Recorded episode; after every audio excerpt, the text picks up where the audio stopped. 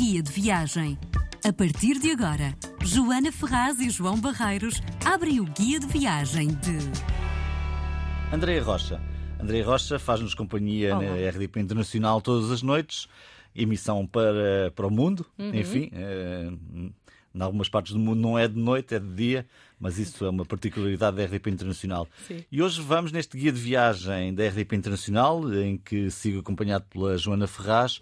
Vamos a um destino, enfim, eh, exótico, a Índia. Diria, no mínimo, sim. Foi um episódio de comer, orar, amar ou foi outra coisa? Não, foi um tentar eh, reencontrar a, a família. A minha madrinha e tia eh, imigrou durante dois anos a trabalho para, es- eh, para a Índia, para um- o centro quase da Índia, um pouco mais eh, a sul, e Hyderabad. Eh, não sei se estou a dizer bem o nome da, da cidade. E como é já a panagem da minha família, a minha tia imigrava, para, mudava de país e eu ia de férias. Pronto. E foi o que que perguntar aconteceu. o que é que faz a tua tia. Um, está na indústria de videojogos. Teve, nessa altura estava com uma empresa bastante grande que mudou, deslocou algumas posições e departamentos para a Índia e minha tia foi fazer a gestão e acomodar eh, os novos colaboradores. E portanto, aí está a Andréia Rocha de malas feitas para a Sim, Índia. com imensos avisos e vacinas, uh, com a família muito assustada porque tem aquela imagem que a Índia era muita confusão, muito sujo, e eu, mulher, muito branquinha, a ir sozinha. Mas depois acabei por não ir sozinha, até foi uma viagem muito engraçada porque fui com o meu avô, que já tinha mais de 80 anos, e tradicional português, para a Índia, fazer refeições ou o que Palmas, seja. palmas para o teu avô, com 80 anos. Sim, sim, foi. Eu não estava à espera, mas foi uma viagem interessante. Acho que pelas experiências lá está, familiares e com, nos com os locais, foi uma viagem muito diferente. Não estava à espera que o meu avô tivesse disposto a Eu devo essa confessar viagem. uma coisa. Eu viajo, considero que viajo bastante e a Índia de facto não está na minha lista, precisamente talvez por todos estes preconceitos Hum, que existem acerca de ser uma cidade suja, perigosa, muito confusa, teres que lidar com muita coisa e talvez esse ter que lidar com tanta coisa talvez me assuste na retirada da experiência que eu possa vir a ter. Portanto, eu gostava muito que tu nos dissesses que se calhar estamos todos enganados, ou que eu estou enganada, porque, e, que, e que vale a pena Eu dar acho- uma oportunidade à Índia. Sim, sim. Eu fui com, fui com expectativas, se calhar, muito baixas e por isso é que eu fiquei super contente depois da viagem que fiz, porque toda a gente me dizia que era muito perigoso, para uma mulher ainda mais, e depois ia com uma pessoa que não falava inglês, o meu inglês também não era espetacular, e eu ia para fora de uma zona de turismo. ah, por isso é que eu acho que tive ainda a ex- a experiência mais ah, crua possível. Hum, recomendo. Recomendo, é, hum, é um contacto totalmente diferente. O cheiro, o barulho. Era sim, isso. Tu ficas muito Quando sais do avião, por exemplo, há muita ideia, vou fazer aqui um paralelismo Sim. com a África. Tu sais de um avião em África e sentes logo um Um cheiro diferente. cheiro, sim. calor, Sim, tudo mais. tudo. Então, tu aterras em, eh, aterraste num aeroporto Hyderabad. em Hyderabad, Uhum.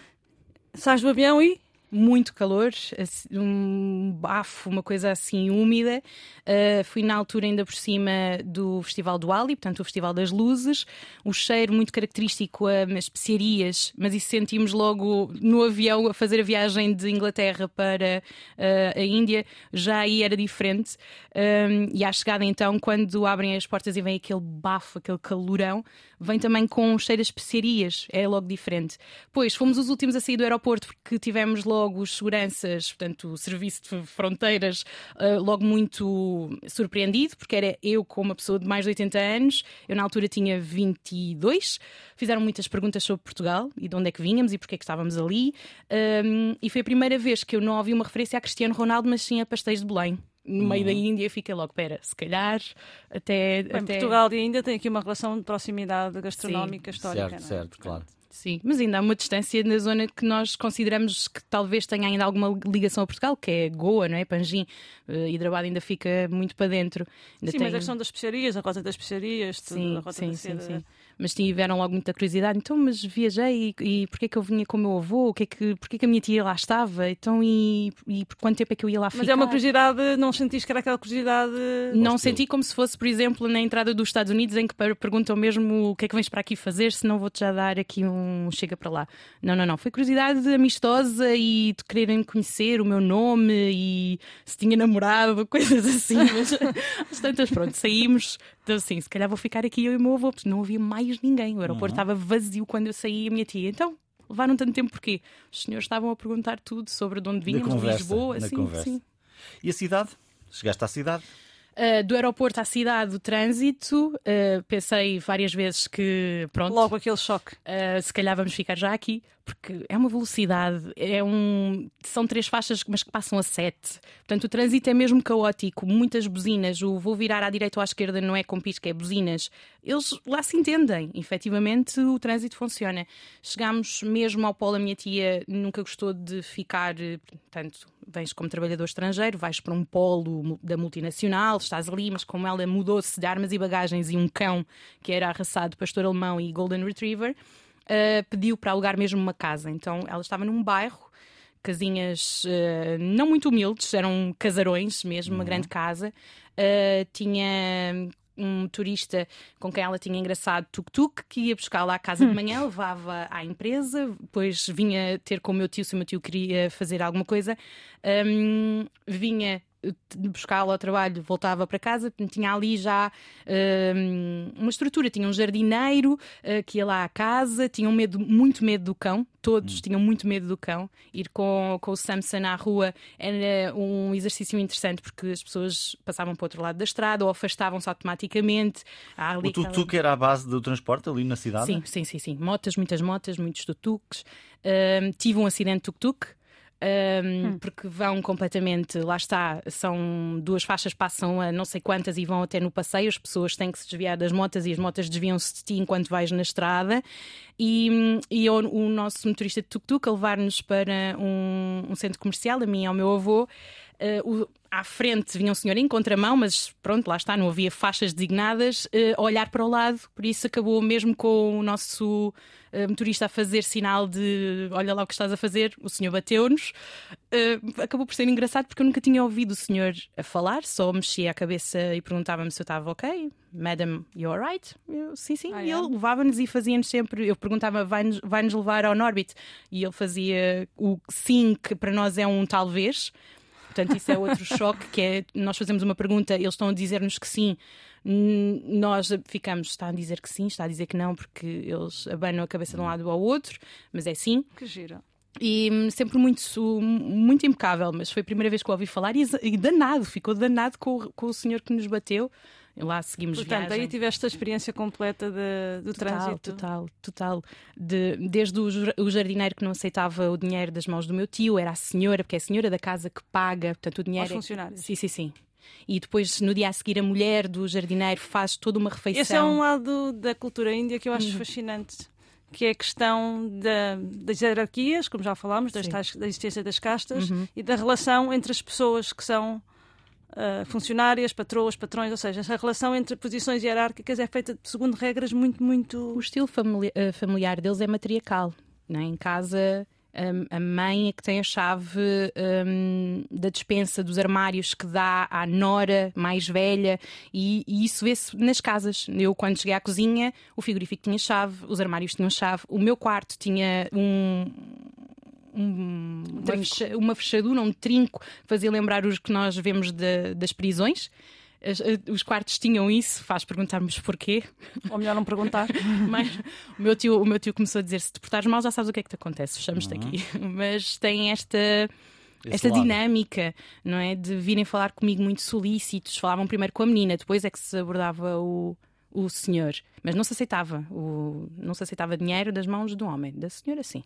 Mas é ela que, tá, que manda. A minha, a minha tia é que era a dona da casa. Portanto, era com ela. No dia a seguir vinha uma marmita daquelas de latão em vários andares, sim, sim. com uma refeição completa que a mulher do, do jardineiro tinha feito em agradecimento pelo pagamento uh, semanal. Foi a primeira vez que comi comida indiana a séria. E acho que foi a minha única experiência, porque como nós vamos verdinhos e o nosso, o nosso estômago não está habituado a certas especiarias, estava tudo com medo de não podes comer coisas na rua. Uhum. Porque se passas mal, eu não sei o que fazer contigo. Portanto, foi a única comida caseira que eu experimentei e acho que foi na Índia que eu comecei a tolerar um pouco de picante. Vamos à gastronomia então. Hum. Uh, o que é que fica dessa viagem do ponto de vista da gastronomia? Os doces são muito, muito doces. No Duali ofereceram muitos doces também à minha tia. Um, o Duali é? É o Festival das Luzes. Ah, sim. Uh, se quisermos equiparar, talvez, é o, é o Natal deles. Um, apesar da cidade ter um lado um, muçulmano, tem uma comunidade muçulmana muito grande, uh, hindu tam, uh, é marcada. Sim, claro. E, e então pude viver o Duali, o Festival das Luzes. Uh, que é fogo de artifício, uh, aqueles estalinhos, uh, montes de barulho, muita luz. As casas são enfeitadas com as luzinhas de Natal, fazem hum, mandras, não sei como, como é que se diz, mas fazem desenhos com giz uhum. à porta de casa, põem as flores que nós vemos laran laranjadas às portas de casa, portanto, tudo muito enfeitado e oferecem doces. Portanto, uhum. acabam por fazer aquele agrado de Feliz do Ali. Então, foi assim que eu fui também experimentando. Esses doces são o quê? Não, não sei explicar que são uns, uh, quase os, os Turkish, o Turkish Delight, uhum. uh, em versão uh, exacerbada em doce. São certo. quadradinhos específicos, cada um com supostamente um, um doce diferente, mais frutado ou não, mas para mim sabia-me tudo igual. Portanto, o meu paladar não estava sequer preparado. Portanto, o doce, eu aí digo-vos, não, não fiquei fã. Too much, demasiado. Foi demasiado. Bom, mas a Índia em si há de ter eh, outras coisas, tantos, sim, sim, tantos sim, doces, sim. quer dizer, mais doces do que línguas, não é? Sim, sim, sim. No meu caso, eu, Andreia, não fiquei fã dos doces que experimentei. Um... Então talvez possamos começar por, esse, por essa refeição caseira uh, que pudeste provar. O que é que ela Foi continha? caril eh, vegetariano. Uhum. Porque a maior parte é, é vegano ou vegetariano. Um, de quiabo, os legumes mais variados dentro de um caril que eu quis trazer para Portugal esse caril. Às tantas, o que me foram dizendo é que cada família tem a sua receita de caril, porque é uma mistura de especiarias. O ocidental é que acha que o caril é uma especiaria já pronta, Única, compra sim. e vamos embora. Cada um faz a sua especiaria, portanto, compra um bocadinho disto, aquilo, faz o seu próprio caril. Mas houve uma vizinha que me soube dizer em que mercado é que eu consegui encontrar algo que eu pudesse levar, que já tem uma mistura, e eu trouxe então uma série de. ainda duram até hoje, apesar de vir com uma validade, mas pronto, é pó. Hum. e acompanhavas com? Arroz, o arroz também ele bastante. Hum, apimentado, não é, não é de pimenta, mas tinha já um gosto muito forte, uh, basmati, um, aquele grão muito fininho, mais, mais uhum. longo, um, o pão. Uh, e bebias Chá. É a bebida nacional da Índia, uh, Sim, no, no, caso foi o que eu experimentei, mas encontrávamos qualquer tipo de bebidas. No caso do meu avô, que estava habituado a um certo regime, indo a um shopping ou, ou algum ponto de restaurante, uh, não é pastelaria, mas pronto, um restaurante, uh, é possível encontrar as bebidas que temos cá. Pronto. É só ter a atenção de não pedir bebidas com gelo. Se for, por exemplo, num hotel há já então em maior liberdade de pedir uma bebida com gelo, porque a água será filtrada, porque a água não é, não é capaz, vão mesmo caminhões levar água filtrada às casas e, e tudo mais. Daquela ideia que tu tinhas e desses riscos de que falaste aqui no início, a questão da insegurança, hum. a questão da pobreza, a questão da sujidade, hum. o que é que é real e o que é que é muito diferente daquilo que lá encontraste? Havia sujidade, como é óbvio, mas nada que não me permitisse desfrutar de andar no meio daquela confusão.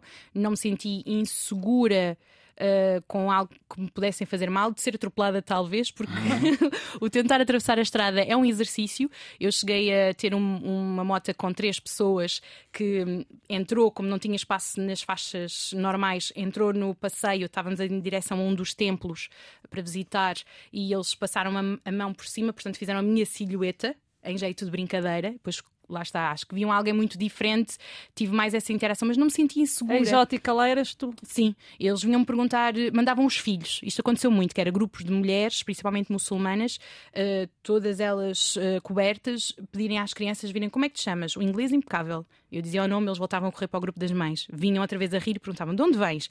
E voltavam.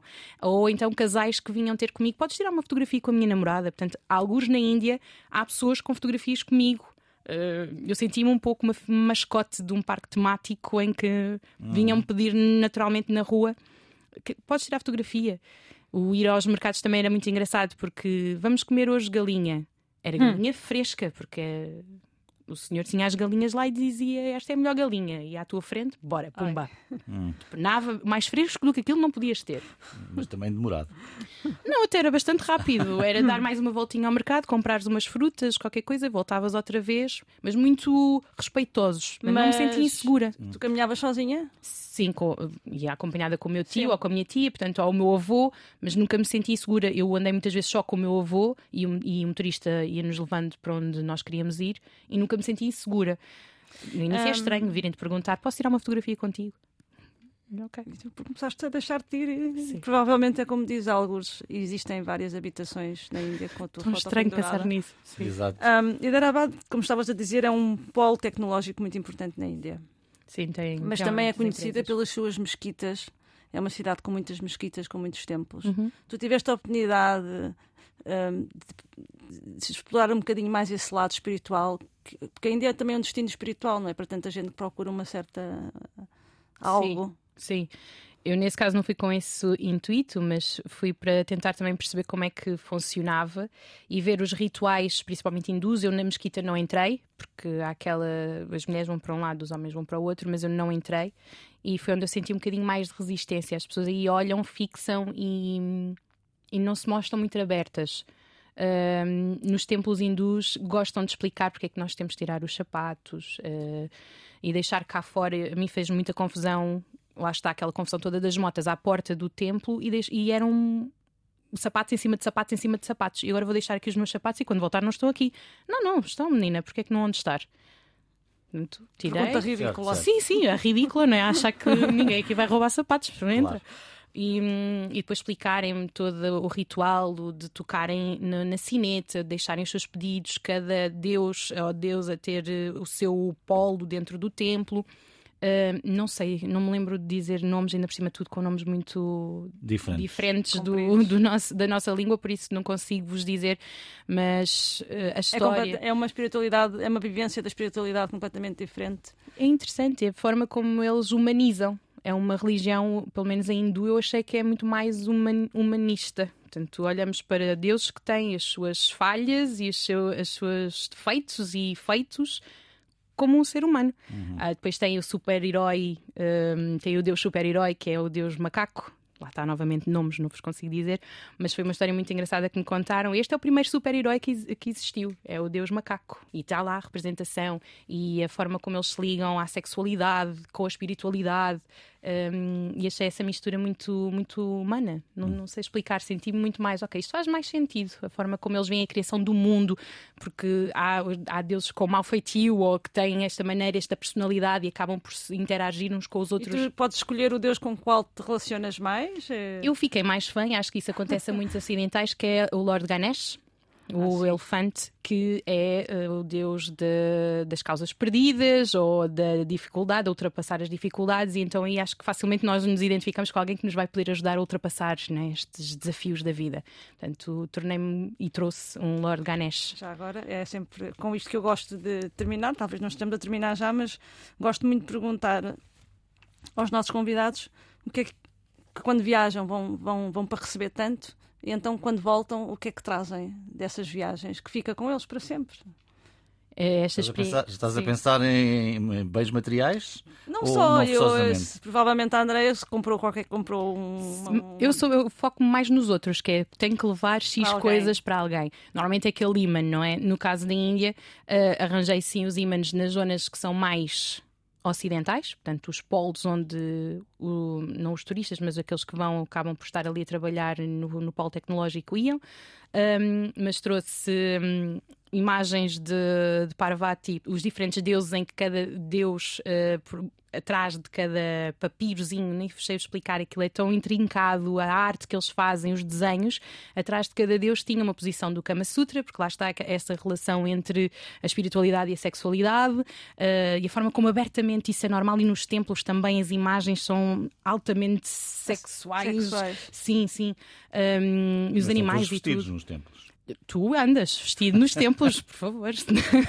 Vinham Já atrás de estás com ideias. Não, não, não, eu mas as estátuas, por exemplo, têm eh, os peitos e os órgãos e eh, eh, as alegorias estão lá. Tu consegues perceber o, que movimento é que não é, gerou o universo e o que é que aconteceu na história daqueles deuses e os ciúmes e, e tudo Tu mais. trouxeste isso contigo, este Sim, é esta parte, esta sim. proximidade. Portanto, e, e tentei trazer eh, os objetos que me traziam essa memória. Além do caril, O caril tinha que ser, não podia sair lá sem, sem trazer eh, as, as iguarias, porque o caril é totalmente diferente, não tem nada a ver com o nosso. Gosto muito do nosso, o amarelinho, que uma pessoa às vezes põe um coco ralado lá no meio, mas o caril indiano é um gosto totalmente diferente.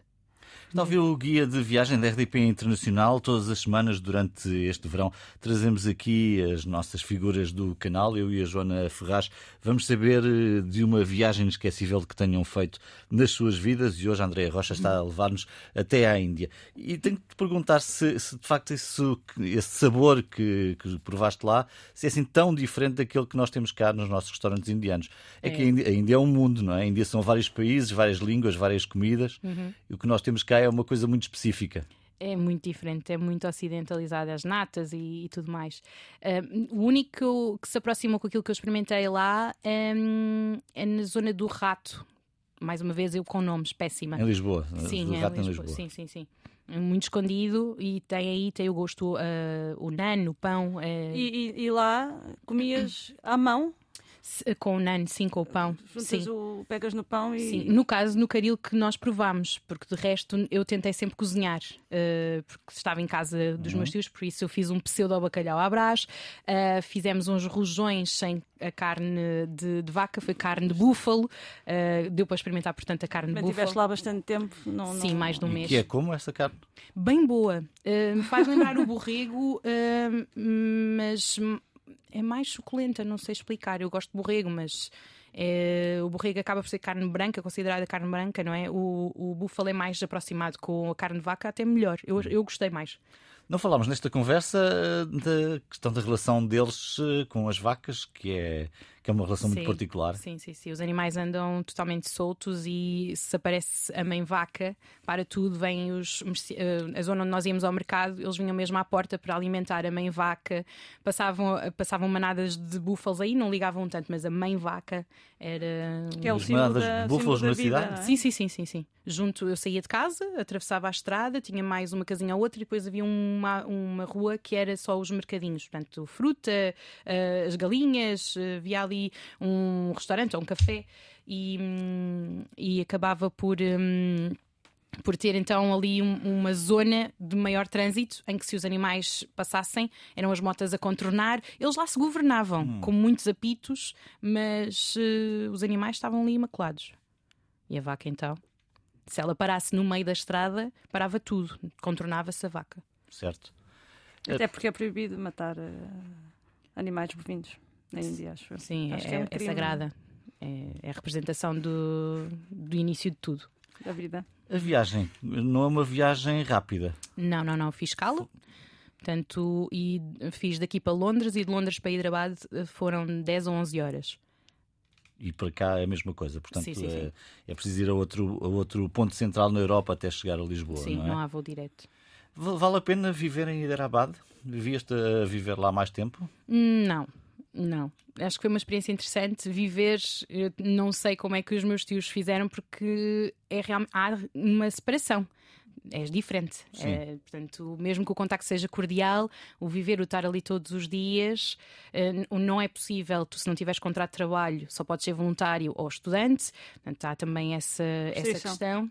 Sim. E do ponto de vista do teu avô, com 80 anos, Foi muito interessante. Eu estava com muito receio porque é era uma pessoa muito hum, resguardada, muito para si, habituada a comer o seu bacalhau seco, o seu queijo seco, o seu papo seco, muito português, o vinho à mesa. No final tinha que haver eh, um copo de whisky, que ele conseguiu, lá está aquele cuidado.